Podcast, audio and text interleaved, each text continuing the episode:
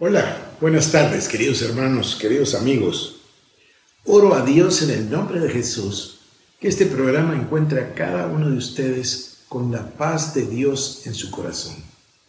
Que Jehová Shalom venga sobre nuestros hogares, nuestras vidas, nuestras familias, nuestros corazones. Y que la misericordia de Dios sea derramada en nosotros para convertirnos en intercesores. Que clamemos a Dios por esta situación Hablamos de 2.500 muertes en Italia, 24 horas después ya son 3.500 muertes.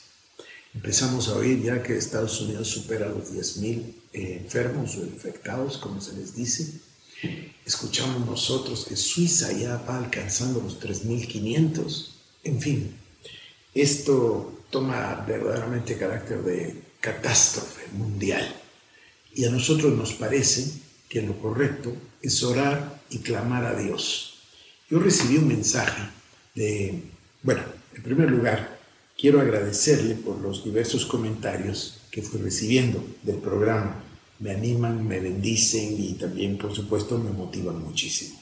Pero dentro de todos esos comentarios, que por cierto hay varios de, diferentes países, hay un mensaje que me mandó el pastor y hermano, querido amigo, Mike Sasso.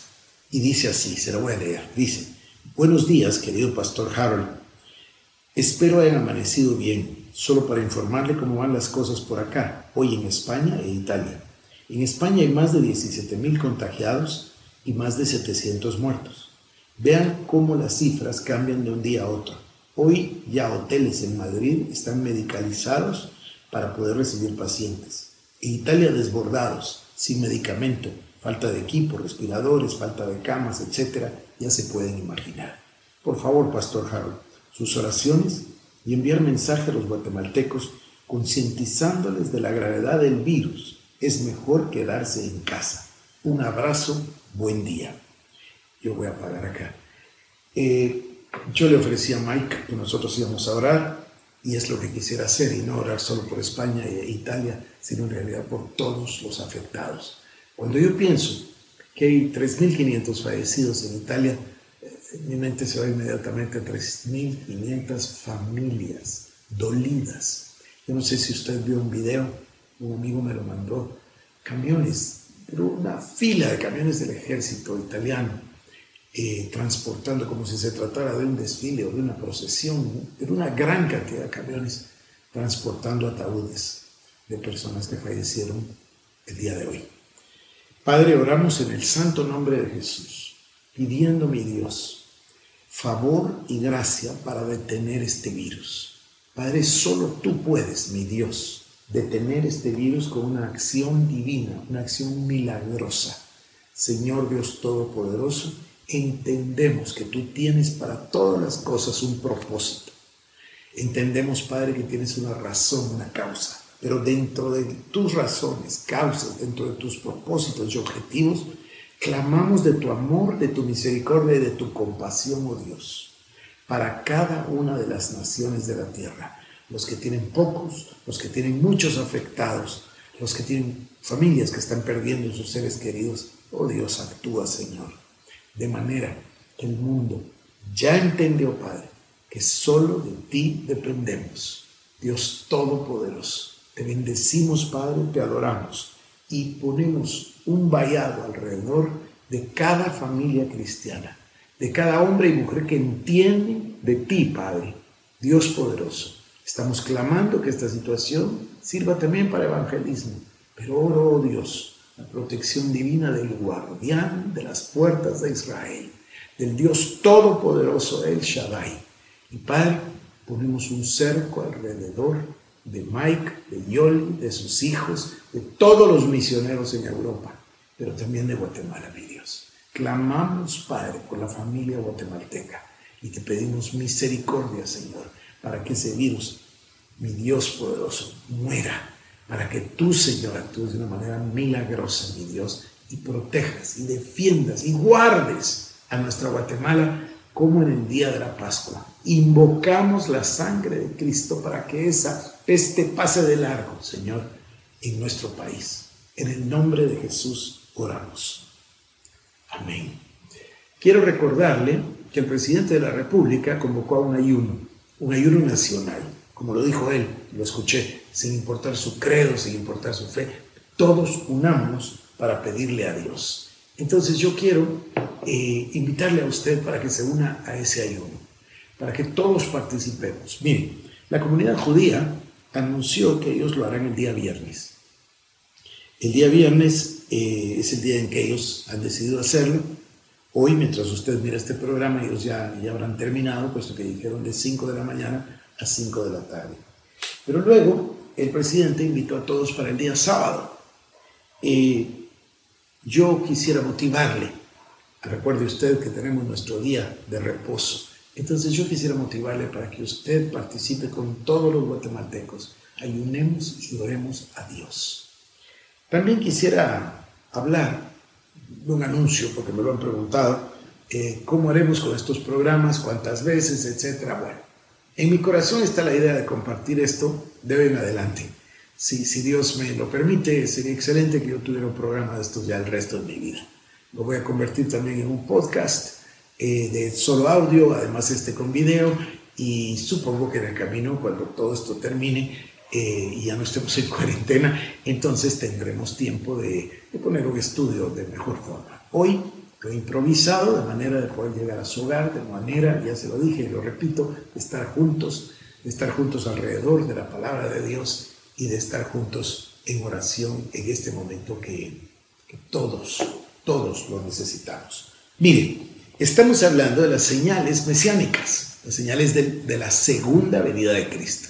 Obvio, usted ya sabe que nosotros entendemos por el Nuevo Testamento que todas las profecías del Antiguo Testamento se cumplieron en la venida del Mesías, en la venida del Señor Jesucristo. Y el Señor Jesucristo cumplió todas las palabras exactamente como estaban escritas en el Antiguo Testamento. Luego nosotros tenemos una serie de profecías que aún no se han cumplido, que se refieren a la segunda venida de Cristo. En estas, es, en estas en particular son las señales en las cuales yo estoy interesado. Y comencé a compartirle algunas. Algunas son menos o más trascendentes, no menos y más importantes, puesto que toda la palabra de Dios es importante y todas las profecías se han cumplido de acuerdo al principio de que Dios no es hombre para que mienta, ni hijo de hombre para que se arrepienta, ¿verdad? Entonces, Dios ha cumplido su palabra y todas las profecías son importantes. Por supuesto, a nosotros, en lo natural, en lo humano, nos parece más trascendental el día 14 de mayo del año 48, 1948, cuando se restablece Israel como nación, nos parece más trascendente que el tema de los bosques y los árboles en, Israel, o por ejemplo el de las frutas. Sin embargo, todo es profecía bíblica y todo lo debemos tomar como tal. Pero entonces lo que estoy tratando yo de decir es que voy a compartirle muchísimas, muchísimas profecías y en algunas haré mayor hincapié que en otras.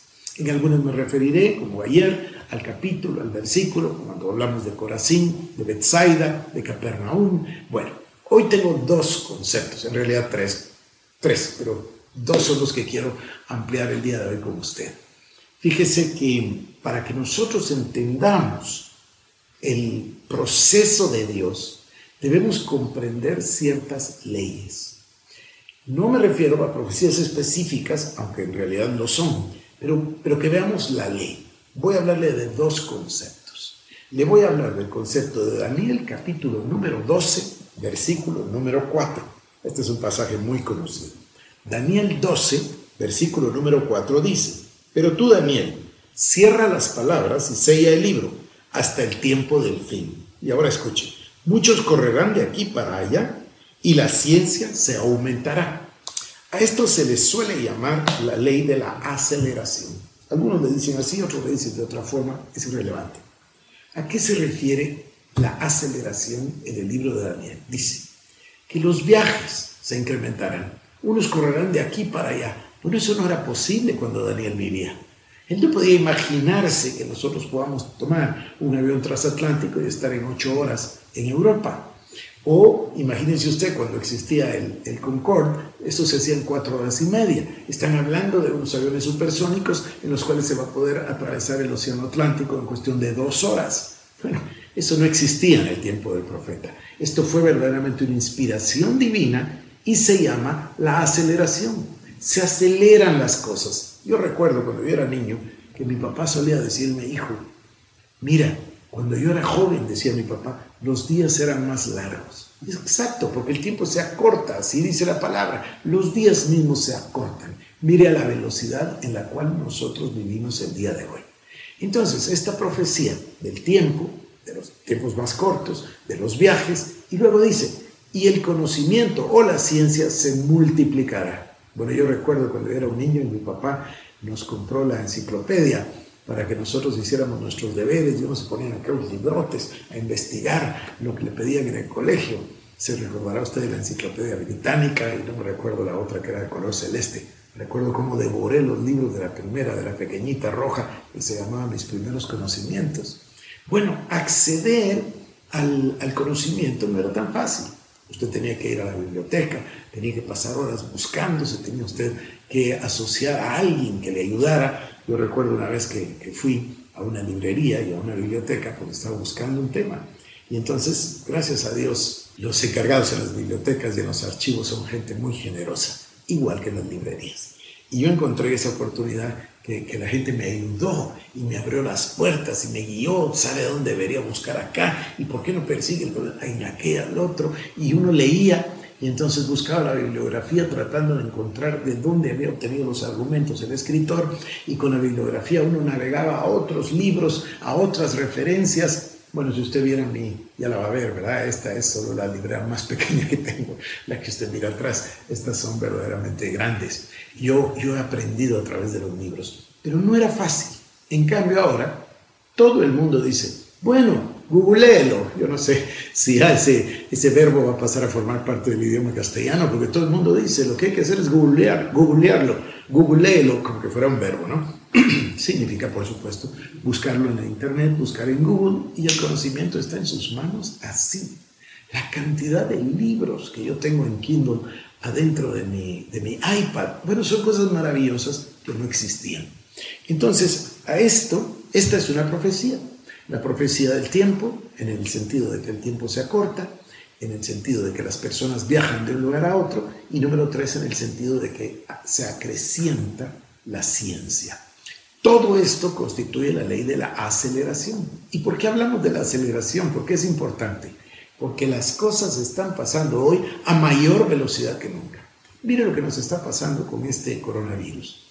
Teníamos nosotros, estábamos sorprendidos de los casos de China y subían a mil y después a dos mil y a tres mil. Decíamos, ¿cuándo va a parar? Y de repente brota en Italia.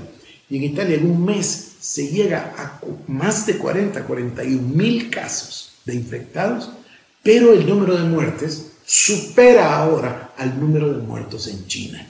Todo en cosa de días, delante de nuestros ojos. Estaba yo sorprendido orando a Dios porque habían muerto 500 italianos. Bueno, en 24 horas. Ahora murieron mil en 24 horas, quizás no mil, 900 y tantos, pero casi mil en 24 horas. Entonces, las cosas se aceleran. Esto tiene un objetivo, téngame paciencia. Hay entonces una ley de la aceleración. Las cosas comienzan a suceder más rápido. Y luego vamos a hablar de la curva exponencial. Esta curva exponencial es, muy interesante.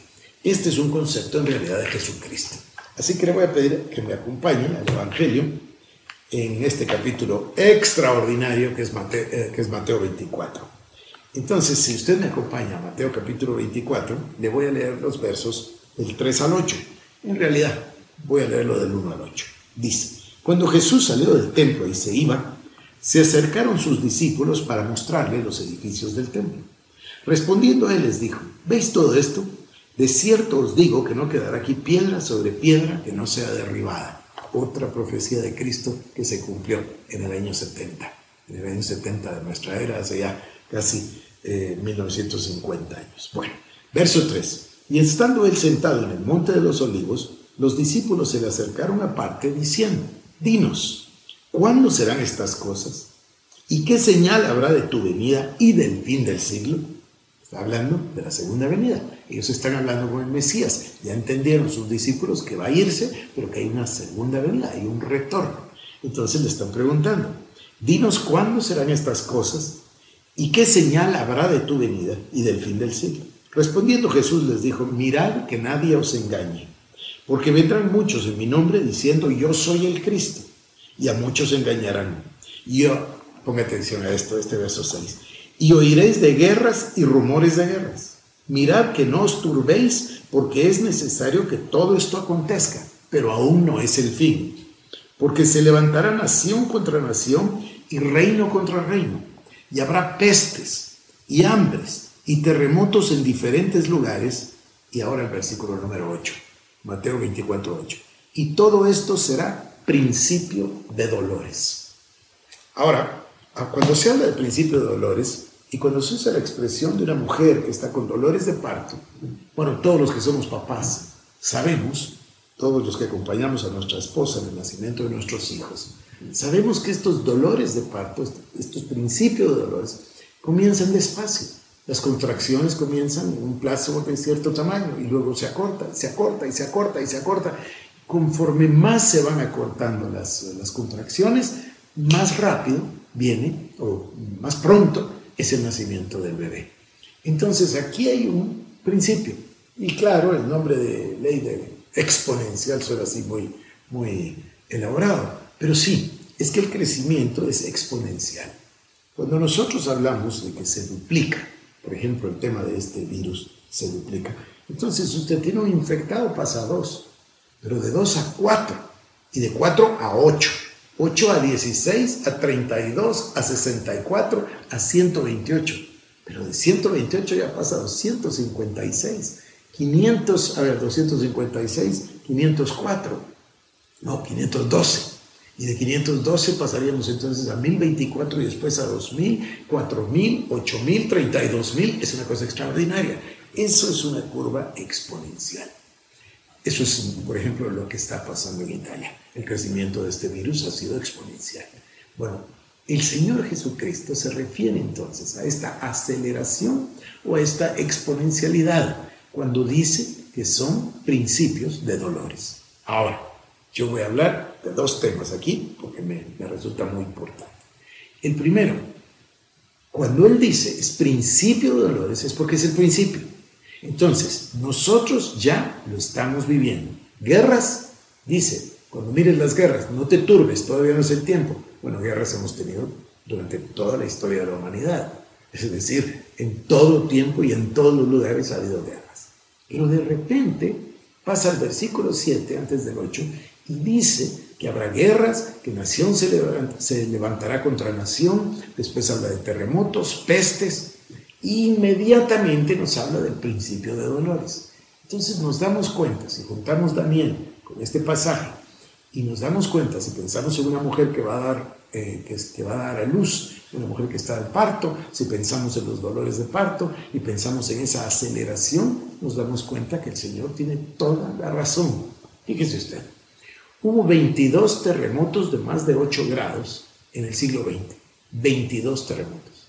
En el siglo XXI Vamos por el año 2020, solo 20 años, solo 20% del siglo, y ya nosotros tuvimos 20 terremotos. O sea, 22 en 100 años, 20 en 20 años. No me diga que no se está acelerando. Idéntico el tema de las guerras. Igual nación contra nación, los conflictos están creciendo, no solo de intensidad, sino de tiempo, de aceleración. Igual con las hambrunas. Eh, a nosotros no nos parece que, sea así, pero yo puedo decirle que ha habido 20 hambrunas importantes en los últimos 40 años con la pérdida de 60 millones de vidas. Voy a decirle otra cosa, aquí en Guatemala, cuando yo era un joven no, no, no teníamos hambre, hambre así, que se muriera la gente del hambre. Y sin embargo, hace unos años, usted se recordará en Chiquimula, usted se recordará que le pusieron incluso un nombre, ahora se llama el corredor seco. ¿Por qué? Porque ahí se ha provocado tal necesidad y tal hambre que los niños han muerto de desnutrición. El problema de desnutrición infantil en Guatemala crónico es, demasiado grande para que nosotros nos, nos pongamos a hablar de ese asunto en este momento. Lo que estoy tratando de decirle es que las cosas han venido acelerándose. Las cosas están sucediendo cada vez más rápido. Entonces, a partir de 1948, cuando se restablece el Estado de Israel, cuando regresan de todos, norte, sur, este oeste, a Israel, cuando se dan estos hechos que yo le he estado mencionando, el tema del shekel, el tema del idioma hebreo, el tema de que fueran un país, el tema después de la, ya le dije la moneda, se recuerda, los árboles, los bosques, todas las palabras comienzan a cumplirse. Entonces yo a este tema de la restitución de Israel, el restablecimiento de la nación, le quiero llamar la puerta. Entonces, ojo, que antes de que esto existiera, no podíamos ver todas las demás señales, porque estábamos esperando una que era trascendente, importantísima, profetizada 2700 años antes. Bueno, ya lo vimos, lo vivimos. A lo mejor no, no habíamos nacido en el año 48, la gran mayoría, pero, pero ya pasó en nuestro tiempo. O sea, tuvimos la oportunidad de conocer y de ver a Shimon Pérez, a, a Ben Gurión, a el mismo Netanyahu. Netanyahu es un soldado que, que, peleó en la batalla bajo las órdenes de, de estos uh, tremendos, tremendos hombres de, de, Israel. Es una generación que ya está terminando, con Shimon Pérez posiblemente terminó, estoy tratando de pensar en el expresidente Ariel Sharon, todo esto ya terminó, pero la nueva generación lo tiene fresco, fueron sus padres. Y nosotros, pues para nosotros es fresquísimo, el año 48 parece ayer, entendemos bien. Los que vamos a Israel hemos estado verdaderamente impresionados de lo que ese país ha logrado en 70 años de existencia. ¿Por qué? Por la bendición de Dios. Además, todo lo que lograron, y voy a repetir esto, no sin esfuerzo, con mucho esfuerzo, con mucho dolor, como diría Churchill, con sangre, sudor y lágrimas. Bueno, pero lo lograron. ¿Por qué? Porque Dios lo hizo, porque Dios lo había profetizado. Entonces, todas estas cosas a partir de Todas estas cosas, todas estas profecías, a partir del momento en que ya se restablece Israel, comienzan a tomar una aceleración. De eso es lo que estoy hablando. Entonces ahora se produce una exponencialidad y vamos nosotros a ver que estas señales, las que llamo trascendentes, y las que nos acompañan, todas son trascendentes porque todas son de la palabra de Dios, pero hay unas que son verdaderamente enormes, como la que yo voy a tratar el día de mañana y que le voy a introducir el día de hoy. Es otra que es monumental, es importantísima. Solo déjeme un instante, ahora voy. Hemos visto entonces que las profecías se han cumplido y se vienen cumpliendo. Y vamos a revisar nosotros esto que llamamos signos o señales, señales mesiánicas, señales de la venida del Señor, porque están pasando ahí enfrente de nosotros. Voy a hablarle de unas que ya se dieron, pero también voy a mencionarle unas que están por darse. Y es importante que lo sepamos con anticipación, porque entonces todo está pasando tan rápido que, que este programa que estamos haciendo hoy va a quedar totalmente desactualizado dentro de poco. Y usted dirá, bueno, pero eso es de lo que ya habló. Cuando lo veamos, mi interés es este. Mi interés es mostrarle las señales mostrarle lo que dice la palabra. Ya vamos a entrar con detalle a Mateo 24 y después vamos a ir al libro de Apocalipsis. Es apasionante, apasionante. Y todo, igual que todo el Antiguo Testamento, apunta nada más a una persona, el Señor Jesucristo. Por eso Apocalipsis es la revelación de Jesucristo. Yo, yo estoy muy emocionado, siempre me emociono, ¿no? Pero me emociona muchísimo este tema. Entonces, yo quiero que usted tenga en mente esta ley de la aceleración, si la quiere llamar exponencial, me da lo mismo, pero que todos tengamos en mente que las cosas están dándose y cada día van a darse más rápido. Ahora, este tema de las contracciones de una mujer que va a dar a luz un bebé y que usted mira que las contracciones comienzan a apurarse, bueno, cualquiera dice, ya, ya es hora, vamos al hospital. ¿Por qué? Porque ya es hora. ¿eh? Hay señales y eso es lo que yo estoy tratando de compartir con usted, de que ya comenzó una carrera que va a terminar el día que el Señor Jesucristo descienda al mando de sus ejércitos para poner los pies en Jerusalén. Ya hablaremos de la puerta cerrada, ya hablaremos del Armagedón, es maravilloso. Pero bueno, mañana yo voy a elaborar sobre un tema que le voy nada más a mencionar el día de hoy. Es un tema tan apasionante como el del año 48, tan apasionante. ¿A qué se refiere? Bueno, en el tercer día de la guerra de los seis días en el mes de junio de 1967. Fíjese usted, este país, Israel, había formado su ejército, pero ellos no lo llaman ejército, ellos lo llaman la Fuerza de Defensa de Israel, IDF, Fuerza de Defensa de Israel. Qué buen nombre, ¿no? No lo llaman un ejército invasor o una cosa por el estilo, sino para defenderse. Ese ha sido siempre el propósito de ese ejército y Dios lo ha bendecido de una manera extraordinaria. Bueno, en 1967 eh, se dio la guerra de los seis días. A lo mejor usted recuerda Nasser. Nasser era el, gobernante de Egipto. Nasser es anterior a Anwar Sadat. Eh, Nasser murió y por eso Sadat tomó el poder. Después Sadat también murió. Entonces Mubarak tomó el poder. Esta es una cosa bien curiosa, ¿verdad? Porque en, Egipto tradicionalmente fueron los faraones. Y los faraones, su poder era vitalicio. Y si usted estudia la, la historia más reciente de Egipto, se va a dar cuenta de lo mismo. Todos los gobernantes eran vitalicios. Así que Nasser, para que no sea, bueno, sí fue vitalicio, pero lo mataron joven, y Sadat tomó el poder, y igual lo mataron también, entonces Mubarak tomó el poder. Cuando Mubarak ya estaba mayor, hace unos pocos años, entonces definió, él decidió que su hijo tomara el poder. O sea, ya al puro estilo de un faraón, ¿no? Una dinastía. Y ahí es donde se levantó la primavera árabe, usted supongo que se recuerda, y ahí es donde derrocaron a, Mubarak, Hosni Mubarak, que por cierto murió recientemente. Su hijo ya no tomó el poder, tomó el poder Morsi, bueno, este tema de la primavera árabe y los, y los elementos democráticos es otro tema completamente. El tema de la cultura y cultura política, aquí no estamos hablando ni de teoría política, ni tampoco estamos hablando de, de historia reciente. Nosotros queremos enfocarnos en las señales de la venida de nuestro amado Señor Jesucristo.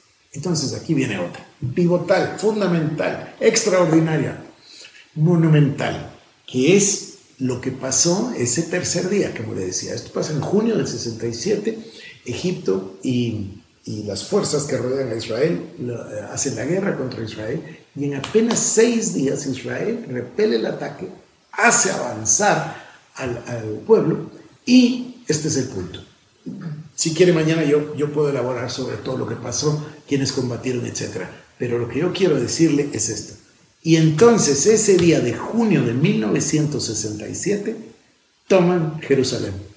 Y ahora el pueblo judío está de vuelta en Jerusalén. Fue un día de júbilo sin par, júbilo incomparable, porque volvieron a poner los pies en el, en el monte del templo y pudieron orar en el, en el muro de los lamentos en el muro occidental del templo y retomaron Israel como su capital desde 3.000 años antes cuando la había tomado el rey David. Una cosa extraordinaria. Cuando uno va a Israel todo es lindo, pero, pero la ciudad de Jerusalén es algo fantástico, es algo verdaderamente especial. Bueno, entonces acá se cumple otra profecía y de eso trataremos el día de mañana. Eh, mañana nos dedicaremos a esta, esta señal extraordinaria que es... Eh, Jerusalén. Mire qué lindo que Guatemala sea parte de esta profecía cuando Guatemala eh, mueve su embajada a Jerusalén. Es muy simbólico. Guatemala estuvo presente en 1948 a través del canciller García Granados, que junto con el canciller brasileño lucharon esa batalla.